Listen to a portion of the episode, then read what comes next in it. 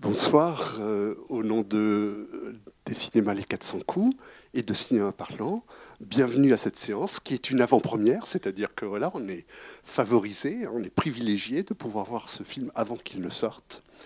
Euh, vous dire que la, réalisatrice, pardon, Joanna Haug, sera là, euh, bien là ce soir. elle sera là pour le débat, elle nous rejoindra. savoir d'elle qu'elle a fait plusieurs films avant celui-ci.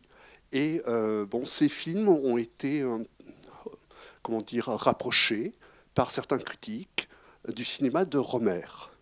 Vous voyez, un cinéma euh, un peu intimiste, un peu, comment dire, avec des résonances autobiographiques, et en même temps, là, le film est assez différent.